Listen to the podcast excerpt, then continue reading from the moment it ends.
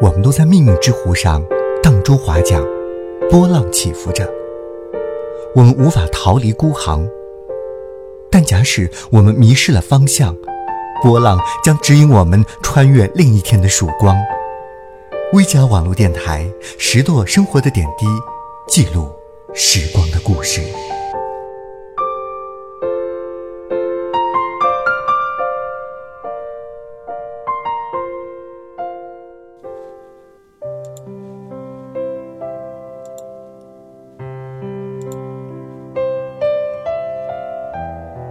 人们常说距离产生美感，但我感觉距离有的时候并不一定会产生美感。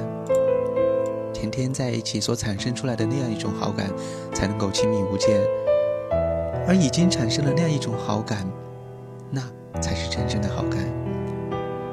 所谓的距离产生美，必须是有一定前提的，那就是两个人以前已经有了太多太多近距离的接触，已经产生好感了。偶尔的分开一下，再一次的相聚的时候，就会觉得那一种感觉特别特别的美好。思念是一种折磨，但是思念的时间太久了，思念就会变质。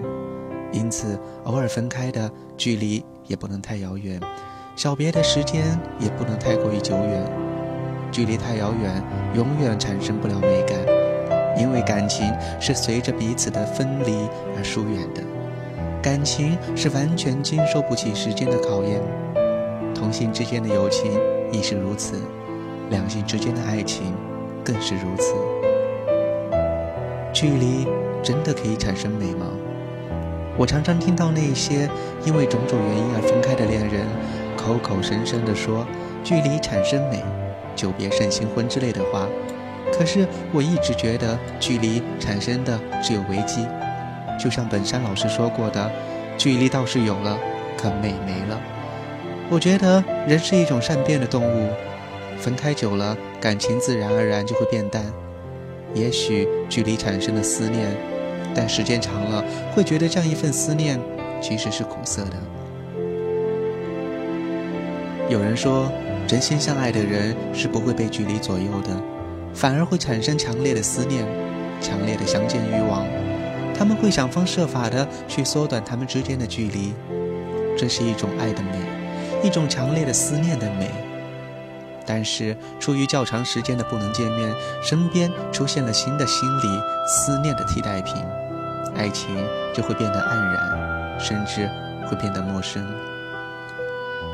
有人说，距离本身是不能产生美的，只是有了距离，你就会不那么被容易发现缺点。因而就产生了美。短期的距离是可以产生美的，而长期的距离产生的，或许就只有遗忘了。如果你想在你和他之间产生美，就短暂的离开他；如果说你想和你，如果说你想让你和他之间互相的遗忘，那么就可以长时间的离开他。还有人常说，其实距离不是问题，关键是两个人的感觉。如果两个人感情都很好，那么距离就能够产生美，因为你们会觉得相互牵挂、相互思念，这样一种感觉也是非常非常甜美的。但是如果两个人之间的感情不好，就只有距离，美就会越来越少。美不在距离，但是感情一旦有了距离，就会出现裂痕。分隔千万里的感情，没有几个是能够坚持下去的。我认为美不是由距离产生的，而是由思念产生的。时间一长，距离就会发挥其本质的作用，也就是疏远。当然，又有人说，距离有了，那就谈一场精神恋爱呗。纯粹的精神上的爱太过于超凡脱俗，但是把握好距离的尺度，却是一门高超的艺术。我们要明白，距离是一种美。不善于把握好适当的距离，很难产生真正的爱情。